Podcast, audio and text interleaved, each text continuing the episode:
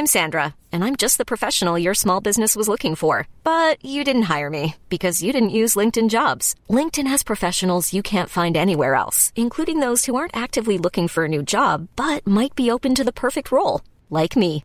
In a given month, over 70% of LinkedIn users don't visit other leading job sites. So if you're not looking on LinkedIn, you'll miss out on great candidates like Sandra. Start hiring professionals like a professional. Post your free job on linkedin.com/achieve today. Est-il possible d'enregistrer un podcast en courant? C'est ce que je voudrais vérifier aujourd'hui. Allez, c'est parti, j'appuie sur le chrono.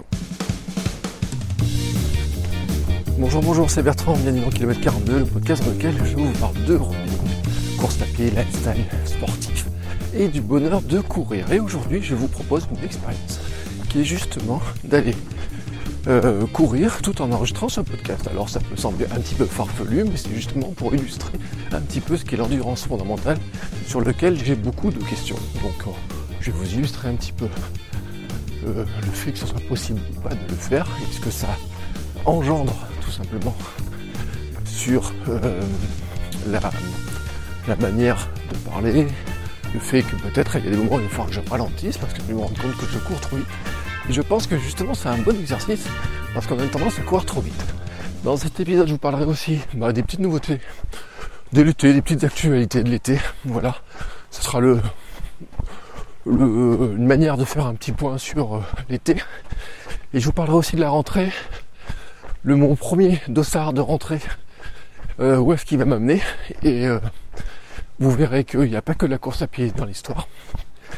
Et puis, euh, je pourrais peut-être vous parler à la fin de quelques invités. En tout cas, j'ai quelques invités qui ont dit oui. Ce qui veut dire que la rentrée va se faire avec différents invités. Et je pense que ce sera plutôt intéressant. Mais avant de vous parler de tout ça, je voudrais d'abord remercier bien entendu euh, les patrons, enfin ceux qui financent ce podcast par le biais de Patreon. Alors vous savez le principe, vous connaissez le principe. Vous pouvez donner à partir d'un euro par épisode. Alors je dis bien un euro parce que désormais Patreon va accepter l'euro. Donc je vais passer les comptes en euros, bien entendu, ce sera plus simple. Donc ça sera à partir de 1 ou 2 euros par épisode. Vous pouvez avoir accès à tous les épisodes du podcast sans la publicité. Et euh, le petit bonus du lundi, qui est un journal d'entraînement que j'enregistre, que j'ai déjà enregistré sur mon vélo d'appartement, que j'ai déjà enregistré en marchant, il me semble, mais que j'enregistre tous les lundis matins, dans lequel je fais un bilan de ma semaine, avec beaucoup plus de détails.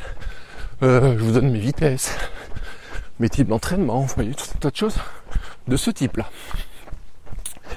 Tout ça, bien entendu, c'est euh, pourquoi j'ai un Patreon, pourquoi il y a de la pub. C'est pour vous rappel, pour financer eh ben, mon- on va dire un changement de vie, hein, notamment, qui est de dire que je cours après mon rêve d'enfant, réaliser mon rêve d'enfant, c'est-à-dire de voir comment je peux devenir, alors peut-être pas sportif professionnel comme je dis au départ, parce que c'est peut-être un petit peu compliqué, mais comment en tout cas je peux concilier sport et vie pro et réaliser ce rêve d'enfant qui est de dire que je voudrais finalement euh, passer ma journée plutôt les baskets aux pieds que sur une situation qu'on ne connaissait pas quand on est enfant, qui est d'aller travailler au bureau tous les jours. Et je vous l'avoue, pour moi, j'en ai bien soupé pendant quelques années. Euh, si vous n'êtes pas suivi votre coach web, si vous ne savez pas quelles sont mes aventures par ailleurs, faut juste imaginer qu'il y a quelques années, j'ai fait, j'étais victime de harcèlement moral au boulot, que j'ai été arrêté pendant plusieurs mois. hein. Mon médecin m'a dit vous, n'irez, vous ne retournerez jamais dans ce travail-là. Je suis devenu travailleur indépendant. Et puis je me toujours dans la création de contenu. Et petit à petit, c'est vrai que j'ai fait vraiment évoluer mon, mon lifestyle, comme on dit, mon mode de vie. Et que de commencer à courir il y a quelques années le fait encore évoluer d'une manière différente, d'une manière que je n'aurais pas pu imaginer jusqu'à maintenant. Donc je vous remercie tous de participer ben, avec vos moyens, qui sont pas seulement financiers, mais c'est aussi votre support, vos messages, vos partages, hein, de, notamment vos stories sur Instagram, vos dédicaces, vos questions que vous pouvez envoyer, les recommandations d'invités que vous pouvez me faire. Tout ça participe à construire kilomètre 42 bien entendu, mais à construire aussi euh, un projet plus large autour du sport et autour de la course à pied. Euh, et pour ça, je vous remercie beaucoup. Je vous rappelle aussi que kilomètre 42 est aussi, on va dire, la passerelle vers un autre projet qui s'appelle le Hamsters Running Club, dont j'avais parlé dans kilomètre 42, dont l'idée m'était venue un jour, d'ailleurs, hein, en enregistrant, euh, il me semble que c'était un lundi matin, vous savez, ces fameux podcasts en marchant justement, il me semble comme ça, où j'avais dit qu'en fait, un des points communs de tous ceux qui écoutent le podcast, et qui est un point commun avec moi, c'est que nous avons été des hamsters ou nous sommes des hamsters. Au sens où nous courons dans des roues qui ne sont pas forcément celles qu'on avait imaginées, qui ne sont même pas souvent celles qu'on a imaginées. Je refais là le point avec mon, petite histoire personnelle. Mais que cette roue, c'est pas forcément une roue dans laquelle on, va se tuer au boulot. Hein. Mais c'est aussi euh, ne pas faire de sport, ne pas faire de mouvement, se sentir mal dans sa tête, dans sa peau, être trop gros. Enfin tout un tas de d'éléments de ce type-là. Et donc le kilomètre 42 était né comme ça, comme un, journal, tout simplement, de ma préparation pour mon premier marathon. Pour mes 42 ans. D'où le KM42, le point de passage. 42 ans, 42 km, le symbole. Et bien sûr, maintenant se poursuit pour euh, des aventures, euh, j'espère, pendant plusieurs années. Nous verrons où tout cela nous mène. Nous sommes, vous et moi, sur le chemin. Alors là, justement, en parlant de chemin, ça fait 6 minutes 30 que je cours. Je me rends compte que je suis parti un poil vite. Donc je vais ralentir un tout petit peu. Histoire de d'arriver jusqu'au bout. Mais mon cardio maintenant c'est une pulsation à 122. Vous voyez. Donc on n'est pas si mal que ça. Je vous ai pas dit, il est 6h44 environ quand je lance l'enregistrement. Il va faire une magnifique journée, le soleil se lève. Je pars à la poursuite du lever de soleil. Voilà, à cette heure-là, il n'y a pas grand monde. Même si je j'aperçois un petit peu plus loin quelques personnes qui promènent leurs chiens, deux, trois vélos. Là vraiment à cette heure-là, il n'y a pas grand monde. Et donc pour revenir sur l'Amsterdam Running Club, je vous rappelle que je suis en train de monter avec votre aide une communauté dans laquelle on discute bah, de tout ce qui fait justement cette vie de reprise du sport, de qu'est-ce que c'est de courir, de bouger, comment on s'équipe, comment on mange, euh, tout un tas de questions de ce type-là. Donc on discute de tout ça. Et au début, je voulais monter ça Bon, vous savez, le traditionnel groupe Facebook que j'ai commencé à monter. Et puis en fait, il est vrai que Facebook, alors là on va pas trop parler des algorithmes, etc. Mais c'est vrai que c'est pas si simple que ça de gérer les choses. Parce que bah, Facebook fait un petit peu ce qu'il veut, il est chez lui, c'est normal. Et puis, euh, il est sur, sur Facebook et dans certains groupes c'est un comportement que moi j'apprécie pas trop, notamment dans des groupes où quand vous dites que vous courez 3-4 km et que ça a été dur pour vous, ceux qui vont courir 20 km tous les matins se moquent un peu de vous. Et je trouve ça détestable. Et donc c'est pour ça que j'ai créé, et nous sommes en train de créer le Hamsters Running Club en dehors de Facebook. Donc c'est le même fonctionnement de Facebook, sauf qu'il faut installer une petite appli, qui s'appelle Mighty Networks, c'est le fournisseur du système.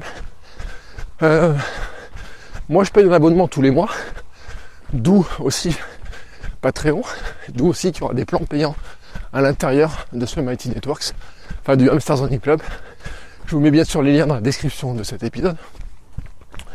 Mais là, on est à l'abri. Et pour reprendre l'exemple, le terme du Fight Club, tout ce qui se passe dans le Hamsters Running Club reste dans le Hamsters Running Club.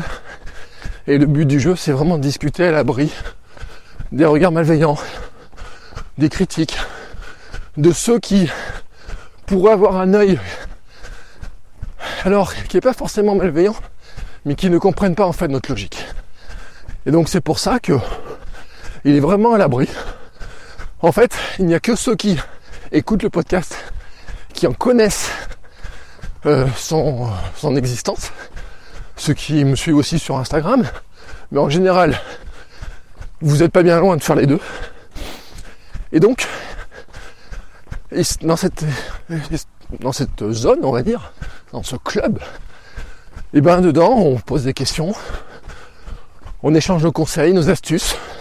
Je peux répondre à vos questions. Alors, je vous donne deux, trois exemples. Hein. Quelqu'un qui a trouvé un plan d'entraînement sur Internet qui demande un avis. Euh, des personnes qui se posent la question de comment gérer leur temps pour aller courir. On va avoir des questions sur nos objectifs, sur nos courses. On va avoir aussi des messages de motivation, d'encouragement. Euh, je pose une question ou deux par semaine pour animer un petit peu les choses. Le lundi, par exemple, je demande aussi quels sont les objectifs de la semaine, qui sont pas forcément que des objectifs de course. Il y a aussi des sections pour mettre des photos, enfin, vous voyez, vraiment un espace de réseau social, vraiment pour parler de tout ça. Donc, si ça vous dit, vous avez les liens dans de description. Si vous tapez Hamsters Running Club, il se peut que vous tomber sur la page accueil même si pour l'instant elle n'est pas très référencée, et que le but du jeu, c'est bien de garder cet espace-là à l'abri du tumulte d'Internet et du tumulte de coureurs qui jugeraient que courir 3 ou 4 km c'est pas vraiment courir, alors que pour nous, et moi je me place dedans, le jour où j'ai couru mes 3 premiers kilomètres d'affilée, ce fut une grande victoire. Voilà. Alors, je continue à vérifier ma montre. 1 km 64. 11 minutes 20. Tranquillement, voilà. Alors j'ai choisi du plat aujourd'hui. Je peux aller faire le fou non plus de partir euh, dans les montées. Je vous rappelle quand même que l'endurance fondamentale, pour revenir sur le sujet, elle est propre à chacun de nous. Parce que si vous écoutez l'épisode avec un Stuck, lui va vous dire qu'il court à 110 en endurance fondamentale, 110 pulsations minutes, qui va à telle et telle vitesse. Mais en fait, elle est vraiment propre à chacun d'entre nous. Si vous débutez, moi je dis toujours, j'ai fait des épisodes le sujet, quand vous débutez, vous pouvez marcher, courir. D'abord marcher et courir un peu. Par exemple, vous pouvez marcher 45 secondes et courir 15 secondes. Alors, ça paraît rien comme ça, mais au début, si vous faites ça 10 ou 20 fois, ça vous fera 4 ou 5 minutes de course, ce qui paraît peu. Mais en augmentant la fraction de seconde, sans forcément augmenter le nombre de répétitions, vous allez augmenter votre temps de course petit à petit. Et donc vous allez arriver à courir plus facilement. Mais après se pose la question de la vitesse. Et c'est une question qu'on me pose souvent. Quelle est la vitesse de l'endurance fondamentale C'est quoi l'endurance fondamentale? Et donc la réponse que je peux vous apporter, c'est que l'endurance fondamentale, c'est la vitesse à laquelle vous pouvez courir en parlant. Alors, bien entendu, vous allez trouver des gens qui vont trottiner tranquillement en discutant. Vous avez l'impression qu'ils marchent parce qu'ils ont une capacité à courir à certaines vitesses assez rapidement, tout en parlant, parce que leur endurance mentale, leur capacité physique, hein, tout simplement, leur entraînement permet de le faire. Et puis vous, vous allez vous dire, ben, j'ai l'impression qu'au début, même en marchant, je suis essoufflé et que petit à petit, vous allez vous rendre compte qu'avec l'entraînement, bah, ça va être de moins en moins le cas. Et vous êtes de plus en plus à l'aise. Et surtout, vous allez trouver cette vitesse dans laquelle vous êtes confortable. il est important de trouver cette vitesse dans laquelle vous êtes confortable.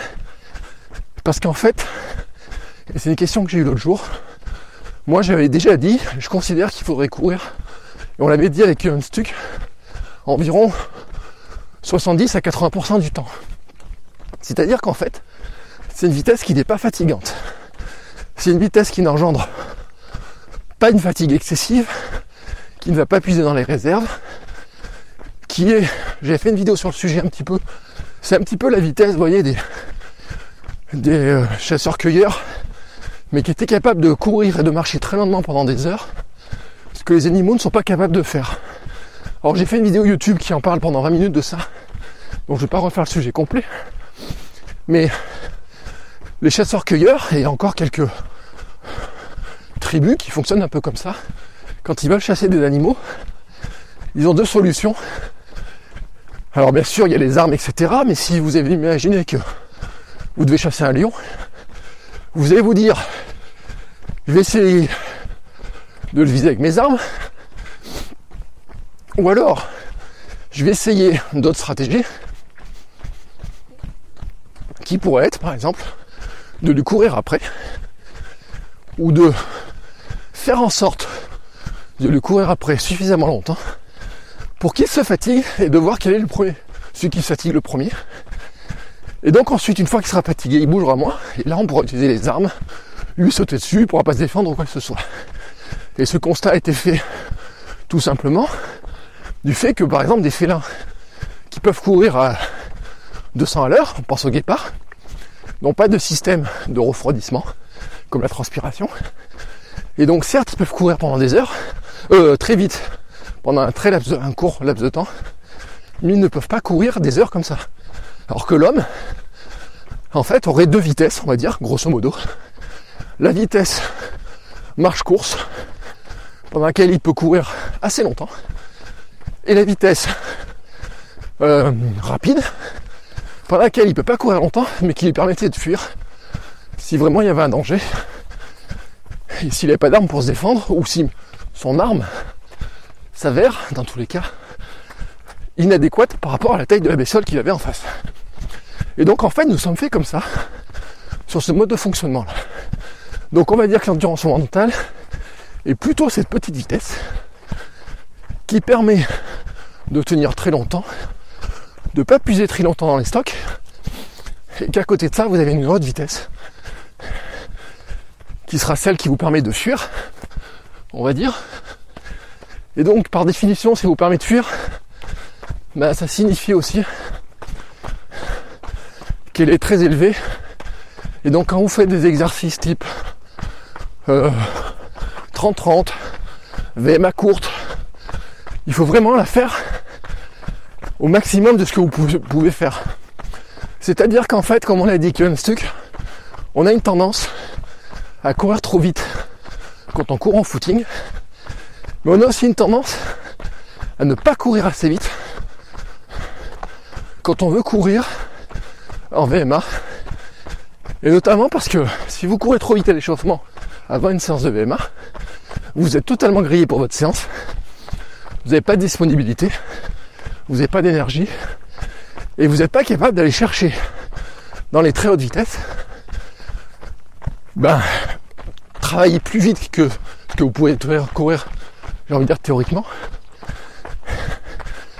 Amener votre cœur plus haut, amener votre corps plus loin, et donc finalement de créer l'adaptation nécessaire au progrès. Donc c'est ça qui est intéressant. Donc pour arriver à faire ça, il faut courir doucement prendre du foncier en, en faisant du kilométrage qui fatigue pas. Et donc l'endurance mentale là-dessus est idéale. Et puis à côté de ça, bien entendu, ce qu'il va falloir faire, c'est travailler si vous voulez, mais même si vous voulez pas faire la vitesse, hein, travailler la vitesse le 20% du temps. Et je parle alors on pourrait parler si on parle en kilométrique ou en temps. ou là-dessus c'est variable. Chacun aura un petit peu notre méthode de pensée. Mais toujours est-il moi j'aime bien la règle de 80 Et c'est par exemple quand vous faites une séance de VMA, vous pouvez même vous en rendre compte. Vous ne peut-être pas faire 80-20 parce que vous allez faire un échauffement par exemple de 30 minutes. Vous allez faire 20-25 minutes de vitesse entrecoupé. Alors la partie vitesse en plus ça va être par exemple des 30-30, 20 fois 30 secondes à fond, 30 secondes lente. Donc quand vous regardez au final, euh, ça vous fait 20 minutes d'exercice, mais il n'y a que 10 minutes de course rapide. On n'est pas sur 20 minutes à fond d'affilée, où là on serait plus dans une technique plutôt course de seuil, on serait plutôt dans l'entraînement pyramidal, qui est une autre variante qu'on fait aussi, c'est ce qu'on fait souvent en club, qui est de dire qu'on court en majorité en endurance mentale. On va faire des exercices de très haute vitesse pour gagner en vitesse, mais aussi faire des exercices dits au seuil, ou VMA longue pour s'entraîner à tenir certaines vitesses plus longtemps. Donc par exemple ça peut être des 1000, des 2000. Sur la prépa marathon même on avait des blocs de 4 ou 5000 qui sont pas là en seuil, mais en allure le marathon pour mémoriser la vitesse, mais qui au début peut être un peu troublant parce que vous n'avez pas l'habitude de courir à ces allures-là, qui sont pas des allures d'endurance fondamentales, puisque si vous êtes sur un plan prépa marathon, votre objectif, c'est de souvent c'est de faire un certain temps, et la vitesse de marathon, comme disait Johan Stuck, est quand même plus rapide que la vitesse endurance fondamentale. Donc l'endurance fondamentale, c'est sa fameuse vitesse qui vous permet de discuter tranquillement et de courir tranquillement et de faire de la distance ainsi. Et c'est pour ça, vous voyez, que l'exercice d'aujourd'hui est intéressant. Là, ça fait 20 minutes que je cours, ça fait 3 km. Donc c'est pas aujourd'hui que je battrai mon temps sur 5 km. Parce qu'il faudrait déjà que je sois arrivé. Mais c'est pas ce que je travaille aujourd'hui. Ce que je travaille aujourd'hui, c'est la capacité à courir longtemps et doucement. Et quand j'ai cette capacité-là qui est bien, c'est ce que j'ai fait beaucoup sur le mois de juillet, hein, et bah ça permet ensuite, tout simplement, de travailler plus facilement à la vitesse, parce que vous avez la capacité de tenir, de la résistance de tenir, et la capacité de tenir aussi l'effort plus longtemps, de récupérer plus vite, etc. Et pour finir sur les 30-30, quand vous faites des sprints, vous allez très vite, donc dans la partie 30 secondes, la partie de récup, elle devrait être aussi très lente pour vous permettre de bien récupérer et de pouvoir repartir toujours à une vitesse rapide. Et pas d'avoir des 30 secondes qui soient de plus en plus longs. C'est ce que j'ai mis très longtemps à comprendre. J'arrivais pas à comprendre. Et mental, alors il y a un problème en partie mentale, mais aussi un problème en partie physique. Et qui vient beaucoup. Alors pour ceux qui s'entraînent en club, vous l'avez peut-être constaté. Pour ceux qui vont faire du club, vous allez peut-être le découvrir. Si vous courez en groupe, vous savez ce que c'est. En tout cas, c'est que nous avons tous notre vitesse. Et que si vous laissez calquer la vitesse par quelqu'un qui court plus vite que vous, qui est meilleur que vous en termes de temps kilométrique euh, dans une course par exemple, si vous lui laissez lui caler la vitesse, il risque de la caler sur lui. Et s'il la cale sur lui et que son vitesse d'échauffement c'est du 11 km heure, et que vous, déjà à cette vitesse-là, vous n'êtes plus capable de parler, et ben en fait vous n'êtes plus en endurance mentale. Et donc à ce moment-là déjà, vous entamez votre fatigue, vous rentrez dans les zones de fatigue. Et donc, finalement, c'est un entraînement qui n'est pas très profitable si vous ne faites que ça. C'est là où on peut arriver dans de la fatigue excessive, sur fatigue ou quoi que ce soit. Voilà. Donc ça, c'était le point endurance mentale. Euh, bien entendu, alors j'ai eu d'autres questions sur le sujet. La travailler, ça va vous amener à devoir courir et accepter de courir lentement. Alors, le fait de courir en marchant comme ça, justement, vous voyez, pour moi, c'est un bon rappel. Ça me dit tout de suite, attention, si tu as du mal à parler maintenant, c'est probablement que tu vas trop vite.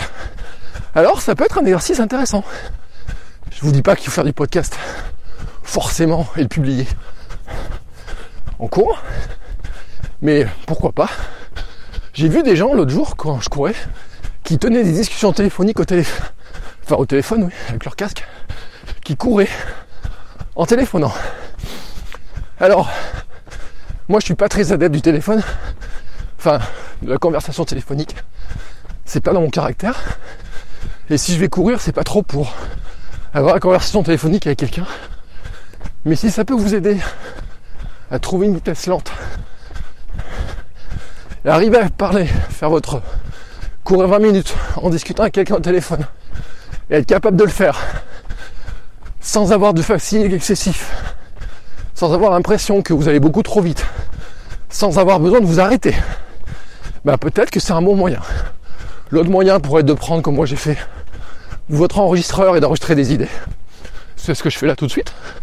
Par exemple, vous voyez, tranquillement, j'ai pris, alors moi j'ai pris un micro-cravate pour éviter qu'il y ait un mauvais vent, un comme ça là qui serait désagréable. Mais vous pouvez prendre le casque de vos écouteurs. Si vous le gardez pour vous, vous pourriez très bien enregistrer ainsi vos pensées, vos textes. Par exemple, si certains d'entre vous sont tentés pour faire du blog ou écrire un livre, je pourrais très bien vous dire une sortie d'endurance mentale égale euh, un chapitre de mon livre ou une page de mon livre. Et en courant, je dicte mes idées à mon téléphone. Même si le son est pas bon ou quoi que ce soit, je récupérerai mes idées. Mais ça va vous aider aussi à la fois à voir ce que c'est cette fameuse vitesse si vous n'êtes pas habitué à courir à quelqu'un ou si vous courez tout seul. Et puis en même temps, ça va vous aider dans vos projets créatifs. Et c'est là où je fais la jonction entre mes deux podcasts. Votre coach web et kilomètre 42, où c'est un conseil que je donne tout le temps, c'est ne pas oublier. Et là, vous l'avez peut-être découvert, mais on fera un sujet sur là-dessus. Pourquoi je cours C'est un sujet intéressant. Mais on pourrait faire un sujet, et je l'ai prévu, sur la course et la créativité. Ça fait partie des sujets que je veux aborder. Et j'ai en tête une invitée pour le faire. Donc je vais lui envoyer l'invitation. Et on en parlera très prochainement de ça. Parce que je pense que c'est un sujet qui est passionnant. Voilà. À ce moment-là, donc j'ai couru 26 minutes, ou presque. Un peu moins de 4 km. Ouais, je suis sur mon rythme. Qui est un peu plus rapide que celui que je pensais. Donc je vais ralentir tranquillement. Et c'est marrant, il y a une voiture qui m'a doublé. Alors je sais pas si vous l'entendrez dans l'enregistrement. Il m'a regardé vraiment bizarrement. Je veux dire, quel est ce gars qui court à 7h15 en parlant sur le bord de la route comme ça? Je me dis que il y a quand même des gens pour qui courir, ça semble un truc extraordinaire. Alors que pour nous, ça devient un truc qui devient petit à petit de plus en plus ordinaire mais qui fut extraordinaire aussi à une époque. Moi je me rappelle que quand je voyais des gens courir, je me disais mais qu'est-ce qu'ils courent Pourquoi ils courent? Pourquoi ils font ça? Et que maintenant bah, il y a d'autres gens qui passent à côté de moi et qui se posent exactement la même question à propos de moi. Voilà. Alors, ça c'était le sujet endurance mentale. Maintenant, les petites nouvelles de l'été. Parce que ça fait partie du deuxième sujet. Euh, la première nouvelle, si je vais lancer une nouvelle expérimentation de courir sans musique, sans podcast, sans livre audio pendant quelques temps. Alors, je suis un peu forcé par les choses. J'ai mon fidèle casque audio dont j'ai perdu le nom, mais c'est le troisième que je grille. Enfin, j'avais deux MPO que j'avais acheté sur Amazon. Et puis là, c'est un casque qui a tenu un peu plus longtemps, d'une meilleure qualité, qui m'accompagnait sur euh, oh, plusieurs centaines de kilomètres. Et donc l'autre jour j'étais sur les chemins et euh, il s'est mis à grésiller. Alors ça m'embêtait sur le coup parce que j'étais en train d'écouter un podcast d'extraterrien. C'était super intéressant. Et donc j'ai à peine eu le temps de finir d'écouter le podcast que tout d'un coup il s'est mis en carafe. sans faire les bips disant qu'il n'avait plus de batterie, comme c'est un écouteur, c'est un casque Bluetooth. Et donc j'essaie de le recharger. Et donc, comme ça faisait quelques jours, enfin, il avait bien grésillé, il n'a pas voulu repartir, il ne veut pas repartir. Donc officiellement, je n'ai plus de casque audio. Alors il me reste mes AirPods. Mais moi, je peux pas courir des AirPods parce qu'ils tombent toujours de mes oreilles. Et ben le casque, que soit filaire ou sans fil hein, d'Apple, tombe toujours de mes oreilles je vais pas revoir pour mettre des petites mousses, des petites choses comme ça. Et puis, ça m'embêterait de les perdre parce que sur un trail, les faire tomber, ce serait pas top. Et dans tous les cas, en course, je cours sans musique. J'avais juste pris mes écouteurs pour le marathon de Paris pour passer le, fameux mur. J'ai mis ma playlist. Mais normalement, je cours sans musique pendant les courses.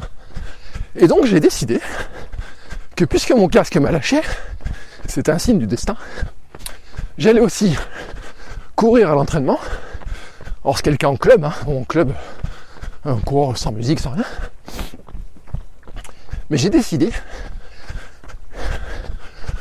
que je vais courir aussi les entraînements sans musique, sans podcast et sans livre pour voir un petit peu ce qu'il en était.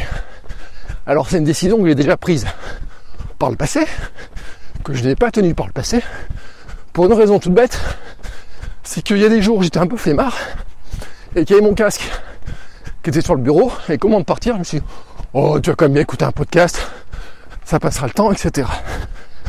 Mais en fait, une réflexion qui m'est venue l'autre jour, c'est que mon casque s'est arrêté quand même en pleine montagne, enfin sur mes chemins, attention en montagne, hein, petite colline quoi. Et que d'un coup, m'est apparu quelque chose d'important, c'était le bruit de la nature autour de moi.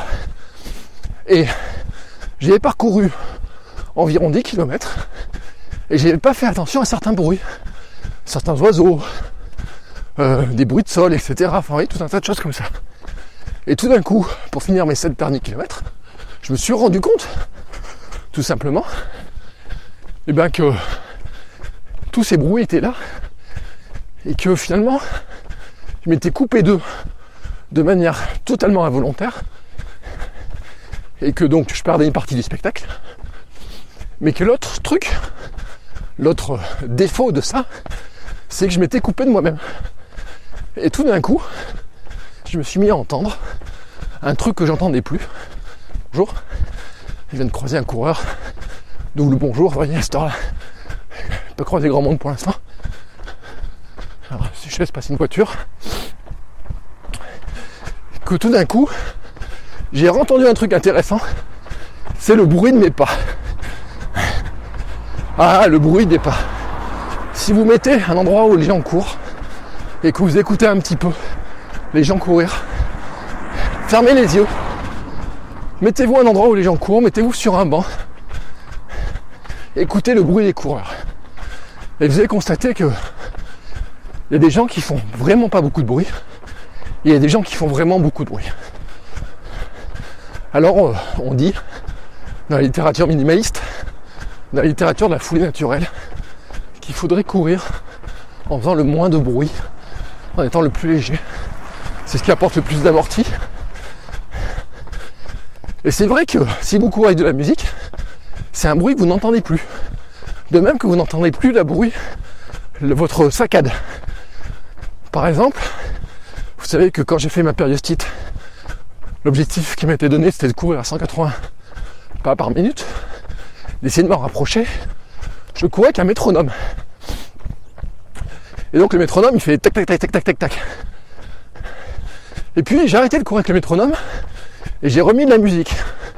Et je me rends compte que souvent, je ne suis pas sur la fréquence. Mais c'est normal que je ne sois pas sur la fréquence puisque je ne m'entends pas courir. Et donc le constat de ma fréquence de pas, tout simplement, parfois je me rends compte, je me dis, ah tiens là, tu cours peut-être avec des fréquences un peu, un peu plus basses. Ou alors, c'est une fois arrivé à la maison, quand je regarde sur mon téléphone ce que me raconte mon cardio, où il me dit, là mon gars, t'as couru qu'à 160, ou même une fois à 150 et quelques, en moyenne sur la séance, avec certes des moments où j'ai fait attention, où j'étais à 100, presque en 80, des moments où j'étais plus élevé sur la vitesse, mais des moments où j'en étais vraiment très loin. Et donc, l'idée de courir sans musique, c'est aussi, tout simplement, d'écouter ma fréquence de pas, d'écouter le bruit que je fais en courant, et pas seulement d'écouter la nature.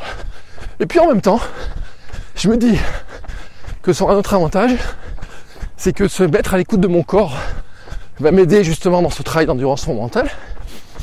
De même que ça évite qu'on se mette à courir au rythme de la musique ou au rythme du podcast. J'ai déjà fait l'expérience, par exemple,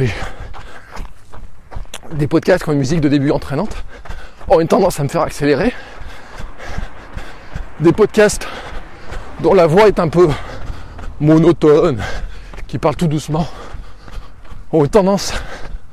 Alors je les accélère, je les écoute en 1x3, 1x4, mais après ça parle un peu vite, donc j'ai tendance soit à ralentir, soit à accélérer.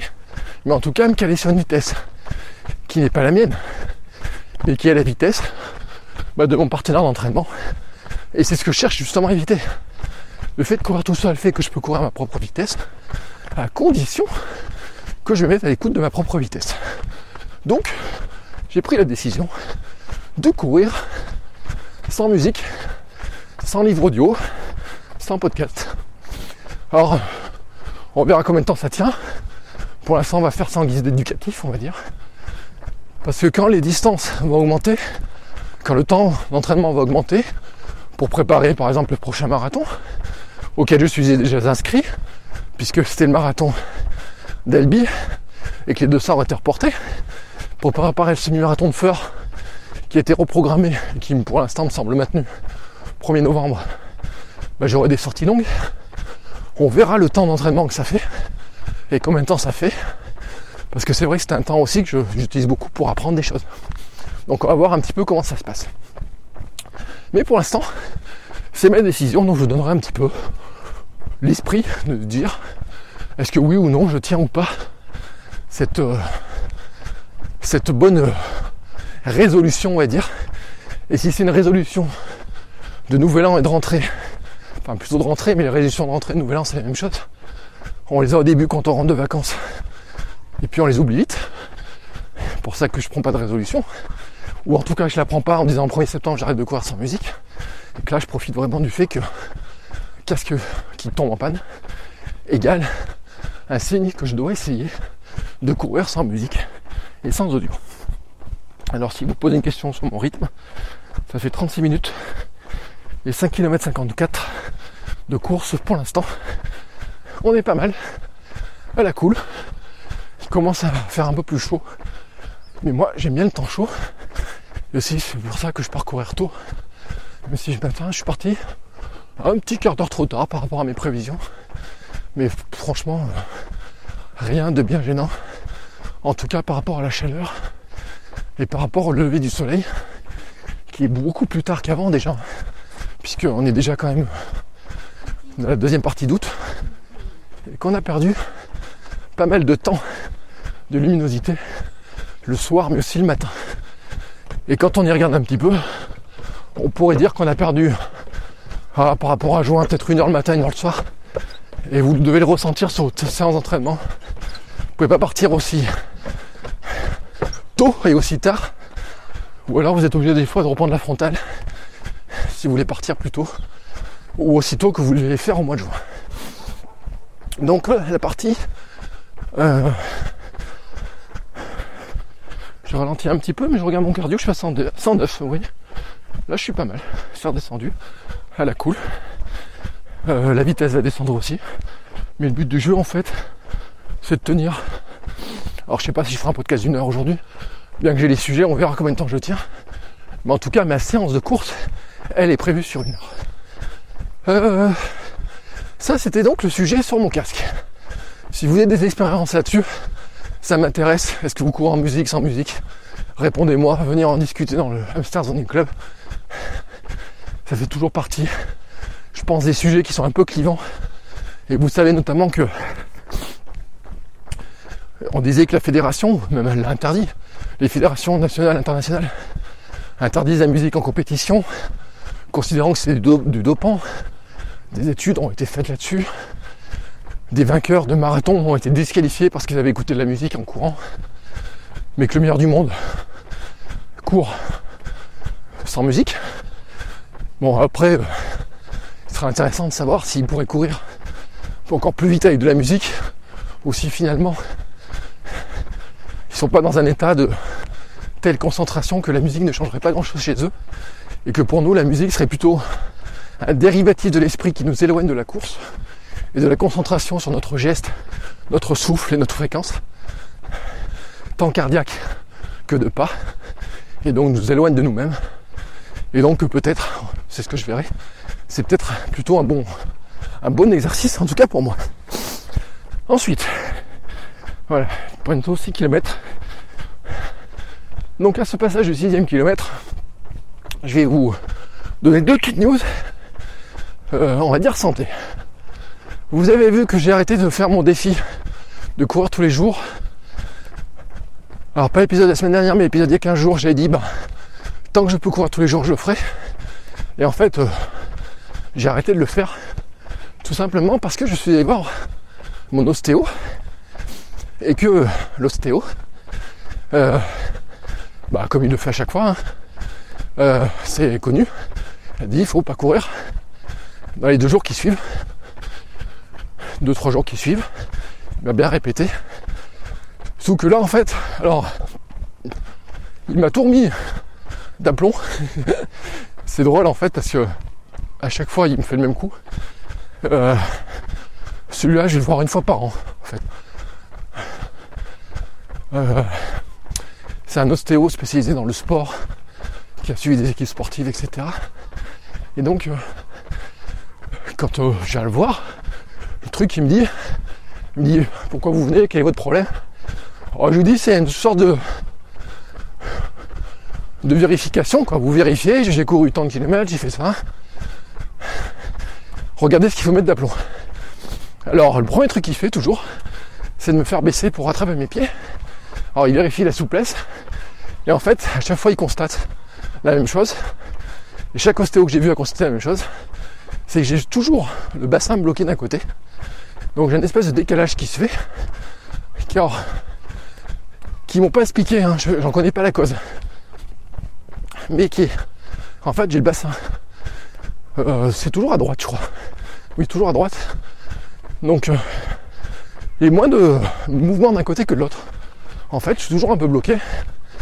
Et donc comme l'an dernier, eh bien, il a fait un travail pour débloquer, remettre dans l'axe. Et là, quand je parle de remettre dans l'axe, en fait, il a remis dans l'axe à la fois euh, le bassin, mais aussi la jambe. Parce que j'avais une petite douleur au genou. Alors il a regardé un petit peu, effectivement, j'avais. Alors je peux pas vous expliquer physiquement comment ça se passe, mais on va dire que j'avais, il m'avait expliqué que j'avais le tibia qui avait un peu glissé dans un sens, s'est un peu tordu.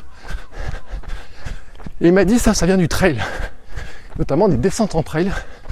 Et si vous faites du trail, vous avez peut-être remarqué que vous avez peut-être tendance à descendre avec les pattes en pied de canard. Donc les pointes vers l'extérieur, talons vers l'intérieur, pointes vers l'extérieur. Et donc avec la pression, la descente, etc., c'est une tendance en fait à faire tourner un petit peu les axes. Et donc, mais ça, c'est une question aussi que j'ai eu souvent, et donc je, je, réponds une autre fois, c'est que souvent les douleurs au genou que l'on a, elles viennent en fait du, que le genou essaye de récupérer des choses. Et donc dans mon cas, en fait, qu'est-ce qui se passait? Il essaye de récupérer à la fois ce glissement au niveau du tibia, ce blocage au niveau du bassin, et donc forcément le genou dans une jambe, vous avez le pied, la cheville, les mollets, le genou, la cuisse, et puis ensuite ça remonte jusqu'au bassin, et ben c'est un des axes de torsion quoi, tout simplement. C'est là où il va adapter. Le genou, il peut partir sur la droite, sur la gauche, pour essayer de compenser les déséquilibres qu'il pourrait avoir d'un côté ou de l'autre. Et donc c'est mon genou qui compensait un petit peu. Pas un truc très gênant, mais il m'a dit c'est normal que ça puisse un peu frotter sur un tendon. Que je puisse sentir des fois certaines petites gênes. Or franchement qui est vraiment pas gênante mais il m'a dit voilà, que c'était bien de remettre droit, faire beaucoup d'assouplissement, de faire beaucoup de. Euh, alors après la séance, je fasse encore plus d'assouplissement, de boire, etc. Alors ça me conforte dans ma dans mon yoga. Ça fait là un an maintenant que je fais du yoga tous les jours. J'en vois vraiment les bénéfices sur ma souplesse. Il y a des trucs que je faisais pas. Ce fameux toucher de pied là par exemple, que je faisais pas. Et puis je me suis aussi rendu compte que ma syphose, alors elle est encore un petit peu marquée, mais elle est moins marquée que l'an dernier. Alors là, je crois que j'en avais parlé dans un épisode de l'an dernier. Euh, une syphose, je crois que vous avez l'ordose, qui est l'inverse. Le la syphose, en fait, c'est un mouvement naturel de la colonne vertébrale qui fait que vous penchez un petit peu vers l'avant. Et puis vous avez ceux qui sont inversés, qui auraient plutôt une tendance à avoir le, les lombaires creusés, je crois. Bon, là, il faut parler ça, Major Mouvement qui a fait une vidéo sur le sujet. Mais en fait, j'en ai parlé à mon médecin généraliste qui m'a dit oui, mais votre syphose est tout à fait normale. Il m'a dit on va pas travailler dessus. L'ostéo m'a dit que le coureur, en fait, on a une tendance à avoir une syphose. On penchait vers l'avant qui est toujours un peu plus forte. Parce qu'on a tendance à, regarder les pieds. On va donner des exercices des élastiques. En fait, il faudrait faire du rameur, quoi. Grosso modo. Donc j'ai fait pas mal d'exercices cette année là-dessus. Et il a quand même constaté que ma syphose était encore un peu marquée, mais pas tant que ça. Ce qui montrerait aussi que j'ai tendance à courir probablement plus redressé, regarder plus droit devant moi. Ce qui en soi, euh, pour moi, est pas mal. Ça permet de voir plus de paysages plutôt que de regarder ses pieds. Quand même le gros avantage de la course à pied, soyons honnêtes. Puis j'ai une tendance aussi à penser que sur l'ouverture de la cage thoracique, de la respiration, on est quand même beaucoup mieux. Alors si vous entendez un bruit, c'est un monsieur qui passe en vélo, qui fait des bruits quand il pédale, il fait des ânements. Mais c'est un monsieur qui, je pense, avoir pas loin de 80 ans. Et je me dis si je fais du vélo tous les matins comme il fait lui, à 80 berges, et bon, finalement mes efforts de santé auront été payants. Alors, j'en suis à 7 km, vous voyez, 45 minutes. On continue tranquillement. Donc l'ostéo m'a fait, m'a remis droit là-dessus. Et puis il m'a détecté un petit syndrome rotulien. Il m'a dit il n'y a pas grand chose à faire là-dessus, c'est l'usure du sportif.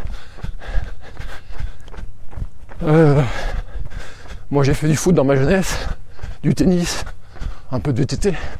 J'ai arrêté pendant 20 ans. Je cours pendant depuis euh, quelques années, 3-4 ans, vraiment.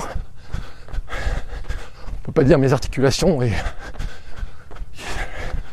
35 ans d'exercice physique, hein. mais avec le poids, etc. Bon, l'usure, tout ça. Euh, il m'a dit en fait faire quelques exercices pour renforcer le genou, que je faisais déjà pas mal.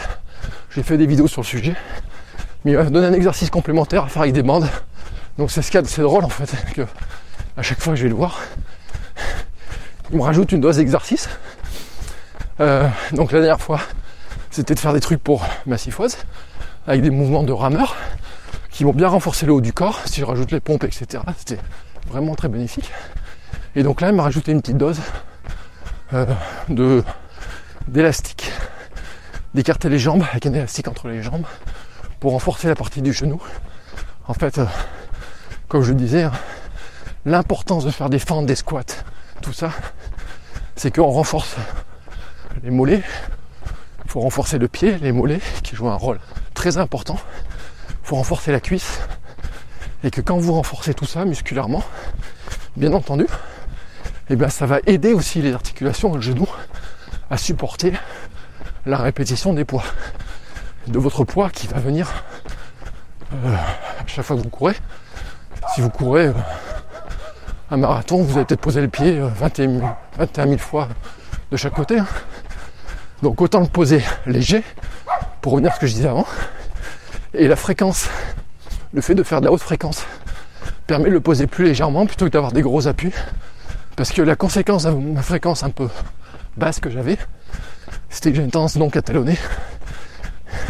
Et si vous vous rappelez l'épisode avec Sherwin, Beltra, c'est ce qu'on avait dit c'est que si vous talonnez déjà, vous importez beaucoup de force va taper sur le talon.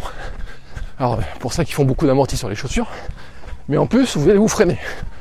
Donc il est plutôt intéressant de venir sur une foulée naturelle qui est plutôt médio-pied, avant-pied. Et c'est pour ça aussi que c'est intéressant parce que la frais là, une fréquence un peu plus élevée vous amène à faire des pas plus petits. Et éviter de poser le pied plus vers l'avant, très loin vers l'avant, et donc, vous n'allez pas talonner puisque votre pied va venir se poser plus sous votre corps. Bon. Donc il m'a mis à l'arrêt pendant 2-3 jours. Et euh, derrière, je me suis dit maintenant que ma série est terminée, je vais pas reprendre la même série, exactement la même.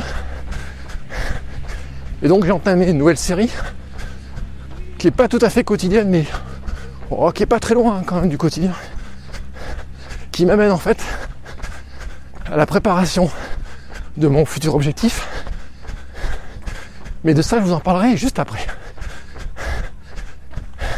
Car si j'ai rompu ma série, et je l'ai rompu notamment hier, à nouveau, C'est parce que j'ai testé un nouveau truc, un petit cadeau de ma femme, m'a offert une séance de cryothérapie, ce que je n'avais jamais fait. Alors la cryothérapie, on entend plein de gens parler, des bénéfices, on voit les sportifs l'utiliser, se plonger.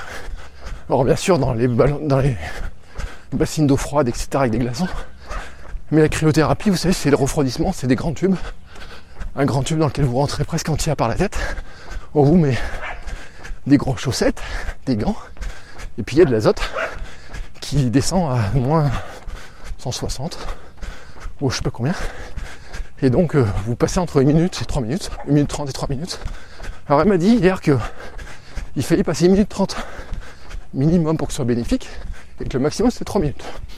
Moi j'ai fait 3 minutes. À ma grande surprise, sans grand problème. Comme je dis à ma femme, il est parfois plus difficile de rentrer dans une piscine d'eau un peu fraîche que de rester 3 minutes là-dedans. Enfin, c'est mon sentiment. Après, euh, j'y reste pas une heure, quoi. Si je devais rester une heure là-dedans, je pense que j'aurais un sentiment tout à fait différent. Mais en tout cas, la sensation de froid qui saisit quand on rentre dedans n'est pas du tout la même. D'autant plus qu'en fait, quand vous rentrez dans le tube, si vous en avez fait, bah, il n'y a pas de gaz et que la machine se met en route, qu'il y a du gaz qui tourne, qui, qui sort, fait tourner sur vous-même pour que le froid s'applique sur tout votre corps. Donc finalement, vous gardez un petit peu de mouvement, même si c'est tourné sur soi-même pendant 3 minutes. On peut pas placer que ça fasse beaucoup de pas. Hein. Mais en tout cas, euh, c'est euh, c'est pas un froid tout de suite euh, vif, ça monte petit à petit. Enfin, ou ça descend petit à petit. Question de point de vue et de sémantique. Donc, j'ai fait ça. Et donc, j'avais dit que je ferais un petit peu de repos aussi. Euh, j'ai fait juste mon yoga, mes pompes, etc. avant. Euh, je pouvais faire du sport l'après-midi. Parce que je l'ai fait en fin de matinée.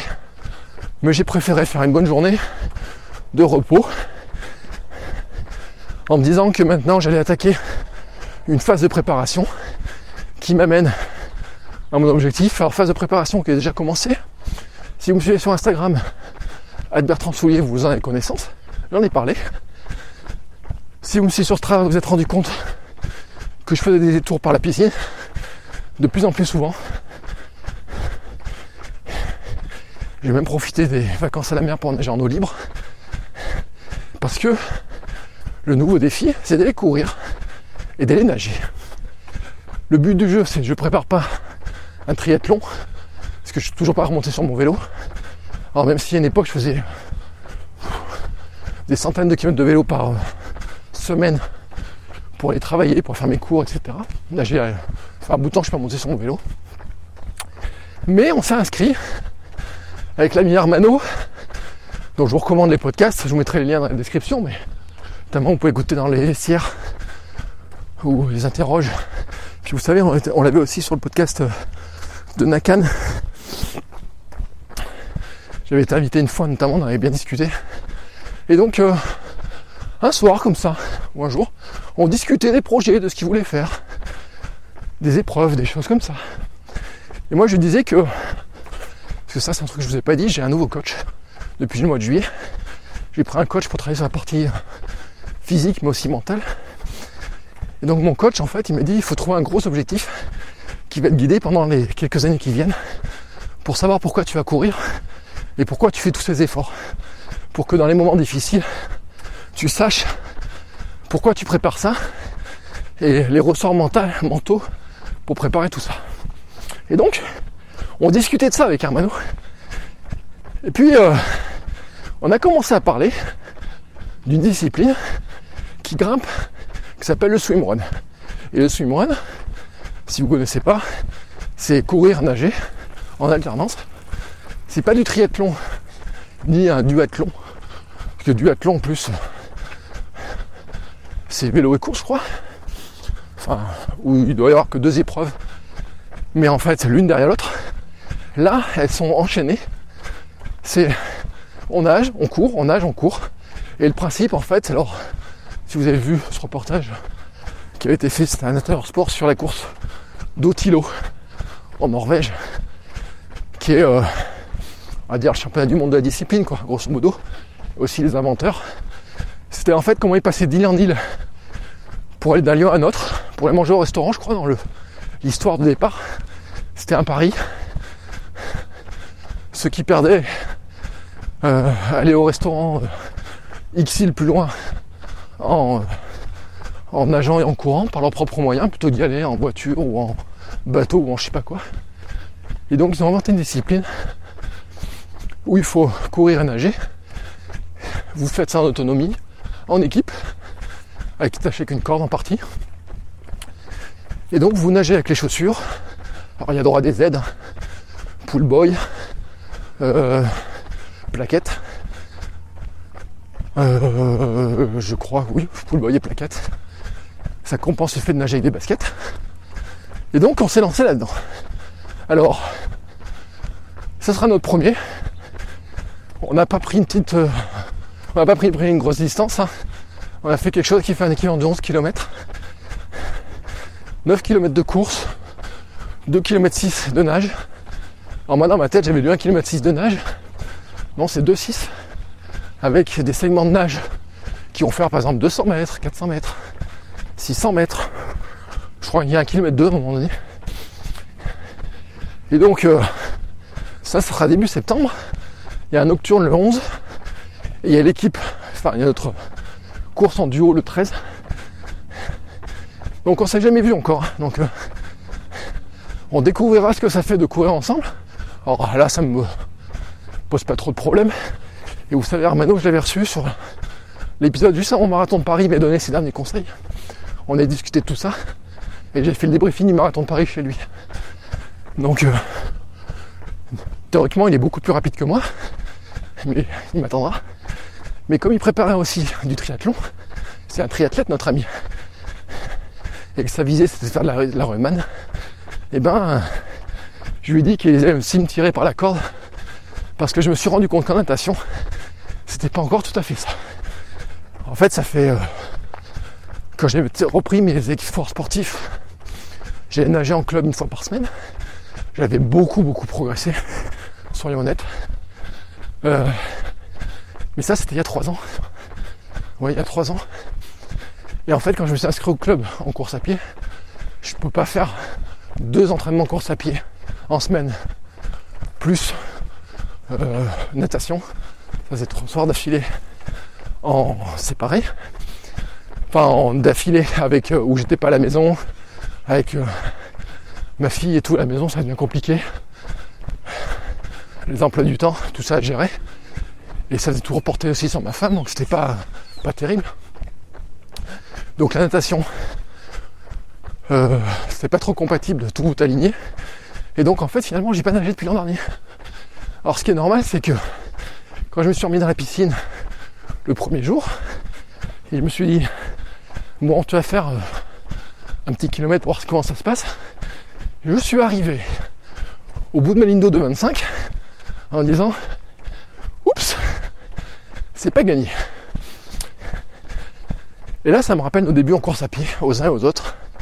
Rappelez-vous l'épisode de Cécile Bertin, ce qu'elle disait sur la première fois qu'elle a couru. Dans le. Rappelez-vous ce qu'on a dit aussi avec Stéphane la semaine dernière. Sur les premiers mètres, les premières minutes de course. Moi, je me rappelle encore très bien quand j'ai insulté mon iPod avec de la musique, justement, quand j'essayais de courir sur la plage et que j'arrivais pas. Et qui mettait une musique je m'étais mis une petite euh, les playlists euh, où il y a des trucs de relance. Et j'ai fini par insulter mon iPod en disant que j'en ai marre de courir, alors que je courais de. J'ai regardé, j'avais pas fait euh, de kilomètres hein, ce jour-là. Donc je risquais même pas de parler, j'étais déjà asphyxié au bout de, au bout de ce temps-là. Et une vitesse qui maintenant, me rendrait compte, était à l'époque très élevée pour moi, même si maintenant elle est inférieure à celle à laquelle je vous parle. Bref, euh, c'était vraiment euh, les premiers mètres là dans cette piscine. Je me suis dit, dans quoi tu t'es embarqué Bon, j'ai fait d'autres séances. Petit à petit, je travaille la glisse. Je regarde des vidéos sur YouTube. C'est bien YouTube pour ça. Euh, mon point faible, c'est mes jambes. Alors comme certains me regardez mes mollets sur Insta. Oui j'ai des gros mollets. Mais c'est pas des mollets de nageur, donc ça fait du poids. Alors c'est un gros débat à la course. Hein. Un gars au club disait Waouh avec ces mollets là, ça va pousser fort dans les montées. Oui ça pousse fort, mais ça fait du poids, faut trimballer. Et puis quand on nage, eh ben c'est pas bon pour la flottaison. Alors là je me rends compte quand même que tout mon travail de gainage, d'abdos, etc a quand même bien bien porté ses fruits. Parce que je suis quand même beaucoup plus gainé dans l'eau que je l'étais même il y a 3 ans quand j'étais au club. Où là je me rends compte quand même que ma flottaison globale est quand même meilleure. Je sais pas si on peut appeler ça une flottabilité. Ou en tout cas elle est largement meilleure. Donc je coule moins.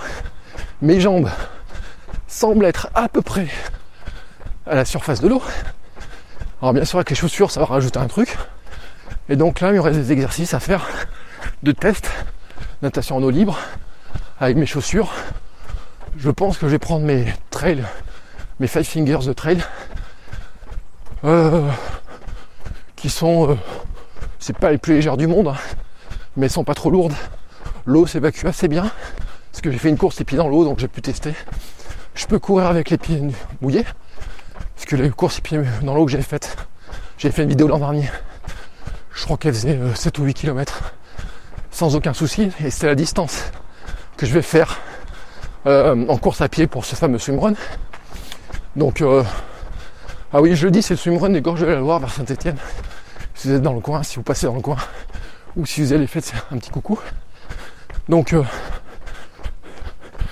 là-dessus, pour courir en fait avec mes five fingers, j'arrive à courir jusqu'à 15 j'ai fait 16 ou 17 km. On va dire grosso modo avec l'entraînement. Donc faire les 9 km c'est pas un problème. Mais il faut que je vois ce qui se passe quand je me mets dans l'eau avec pour nager. Euh, au niveau flottaison, au niveau sortie de l'eau, etc. Puis il faut que je teste un peu le pool boy, voir ce que ça fait d'avoir pool boy. Est-ce que mon pool boy est pas trop petit Juste un pool boy que j'avais pris euh, oui, 5 euros à Decathlon. Donc, euh, qui est surtout euh, pour. Euh, bah, en plus, moi, ça m'aide beaucoup le pool boy parce que comme les gens ne travaillent pas et qu'ils sont emportés, bah forcément, moi qui ai des jambes lourdes, j'ai toujours l'impression de nager beaucoup plus facilement avec pool boy que sans pool boy. Ce qui confirme que je nage plus avec les bras qu'avec les pieds. Et si vous mettez une planche entre les mains, vous vous rendrez même compte que souvent en voulant avancer avec les pieds, je fais du reculon. Mais c'est ce que la chaîne YouTube Nageur 2.0 explique assez bien. Et donc c'est pour ça d'ailleurs qu'ils font pas font travailler la propulsion, la vitesse, des choses comme ça. Et puis il faut que je travaille un autre truc aussi.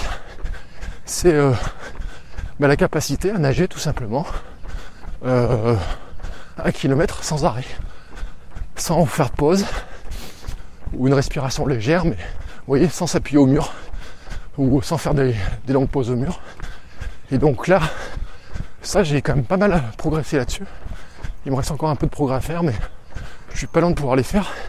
Mon but de jeu serait à faire 1 km 2, 1 km 3 sans pause du tout, qui correspondra à la, distance de la course. Alors pour la course, il y aura une combinaison en plus. Donc on va dire que la flottabilité sera un peu améliorée par la combinaison. Donc euh, je me dis que ce sera un petit, un petit, un petit bonus rassurant. Mais euh, ça sera euh, une nouvelle expérience. Je vous en ferai euh, bien sûr des, un retour. Prévu de faire des petites vidéos, un épisode de podcast. Et c'est ce qui m'amène au sujet des invités. dans les prochains épisodes, j'ai déjà caillé des nouveaux invités. Et notamment, j'ai invité des personnes qui font du swimrun. Alors j'espère les avoir avant la participation à ce swimrun pour avoir un petit peu en notion de conseils, astuces, voir un petit peu comment, euh, quels sont les conseils qu'ils donneraient à un débutant. Eux qui sont euh, plutôt des compétiteurs pour aller faire au tilo et qui en font, euh, font quelques grosses courses dans l'année, qui sont vraiment des bons quoi dans le domaine. Donc ça sera vraiment de dire quels sont les conseils de champion pour des débutants dans le domaine. Donc j'espère faire ça euh, début septembre. Euh, si tout se passe bien la semaine prochaine, on parlera de trail et notamment du trail, de comment s'entraîner en trail en ville, avec un invité. J'ai calé aussi, ou sans compte calage, mais j'ai eu l'accord d'une traileuse euh, qui euh, a une philosophie de course qui me semble vraiment très sympathique. Donc à voir. J'ai aussi eu l'accord, on va caler ça, de gens qui font du triathlon. Parce que puisque on court et puisque je nage, la question c'est de savoir qu'est-ce qui manque pour aller faire du triathlon. Pour ceux qui seraient tentés par faire du triathlon, parce qu'il y en a entre vous, certains d'entre vous qui font du triathlon, qui ont fait du triathlon, qui voudraient faire du triathlon, et eh ben comment c'est complémentaire? Comment on peut combiner les entraînements? Est-ce que c'est compliqué de passer de l'un à l'autre? Est-ce qu'un bon coureur peut se dire qu'en courant vite, il va être pas trop mauvais en triathlon, même s'il nage pas très bien Et là, je pense à quelqu'un comme Jalabert, qui euh, sort très loin de l'eau mais qui rattrape tout le monde en vélo et qui maintient une très très bonne vitesse sur course à pied. Bon là il était. C'est l'ancien grand champion quoi. Donc il reste un champion quand il fait d'autres disciplines. Et donc il a une approche physique différente. Mais c'est une stratégie qui fonctionne. Euh, donc euh, on parlera de tout ça. Et puis euh, des derniers ravitaux dans lesquels je vais vous inviter, vous les uns les autres, à parler de vos expériences de course, vos, euh, comment vous vivez la course, comment vous entraînez. Les derniers ravitaux, c'est vraiment le principe de la petite boisson de récup à la fin d'une séance, à la fin d'une course, à la fin d'un trail. Alors comment ça s'est passé? Qu'est-ce que tu vas faire maintenant? Comment tu as couru? Où tu veux aller? Qu'est-ce que tu veux faire? Toutes ces notions-là, là, le faire ensemble. Et donc de discuter comme ça discuter aussi un peu des objectifs, de prendre les conseils des uns des autres. Parce que finalement, l'un des plus gros sources de progrès que en avoir, c'est de voir ce que font les uns les autres et de voir que finalement, nous, on a des barrières limites dans notre tête, auto-limitantes, mais que les autres en face, ils ont. Ils n'ont pas eu, ils ont fait des trucs qui nous semblent nous impossibles. Et on se rend compte que s'ils l'ont fait, pourquoi pas nous? Et là, je vous renvoie sur le dernier épisode avec Stéphane, qui s'est fait du trail après 4 ans de course à pied qui vise la diagonale des fous. Et là, je me dis, ça me semble impossible. Et le problème, c'est que depuis que j'ai discuté avec lui, ben, je me dis que c'est peut-être pas tant impossible que ça. Et que d'allonger la distance commence à me démanger. Donc, euh, pour l'instant, je reste encore sur des distances un peu plus courtes. Et on verra au fil des années. Peut-être que mon défi futur sera d'aller sur des plus grosses courses, des plus grandes distances. Surtout que j'aimerais bien faire voyager ma, petite famille. Et je me dis que les amener dans des endroits sympathiques pour participer à des courses, bah ça fait justement partie de mon fameux projet de vie sportive. De vivre du sport, vivre avec le sport, vivre grâce au sport, vivre dans le sport. De plein, plein de manières différentes que je suis en train d'imaginer et que vous me permettez de faire par vos soutiens, par vos partages, par vos petites notes 5 étoiles sur Apple Podcast, par vos commentaires, vos questions, par Patreon, par les dons et puis par plein de choses qui vont se mettre petit à petit en place et dont on va reparler très long, très bientôt. Mais maintenant, il est temps pour moi de vous dire souhaiter à tous une belle journée, une belle fin de journée. J'ai fini ma séance et donc j'ai couru 1h08, 10 km 5 c'était une bonne petite séance, vous voyez. Donc je suis en dessous de 10 km heure, hein, je suis à 9 km heure. Sans aucune pause, sans arrêt, à la cool, tranquillement. Je pourrais partir pour une heure de plus, mais je suis pas sûr d'avoir de quoi vous parler pour une heure de plus. Donc on va arrêter cet épisode ici pour l'instant. Vous souhaite à tous donc une très très belle journée. Merci pour votre écoute. Merci encore une fois pour vos notes. Euh, merci d'avoir suivi cette expérimentation jusqu'au bout. Euh, c'était très sympa comme ça de pouvoir discuter. Dites-moi si ça vous plaît comme concept. On pourra recommencer. Je me dis même que c'est pas impossible d'ailleurs que des derniers habitants on puisse les transformer en, en course comme ça, c'est-à-dire qu'avec des coureurs dans mon coin, leur dire bah tiens, on va faire un épisode de podcast en courant tous les deux. Alors c'est moi qui ferai la vitesse parce que les gens que j'ai en tête ils courent un peu vite que moi. Mais on pourrait faire des épisodes dernier ravito où il n'y aurait pas que le dernier ravito, mais aussi la course. Il y aurait aussi les choses comme ça.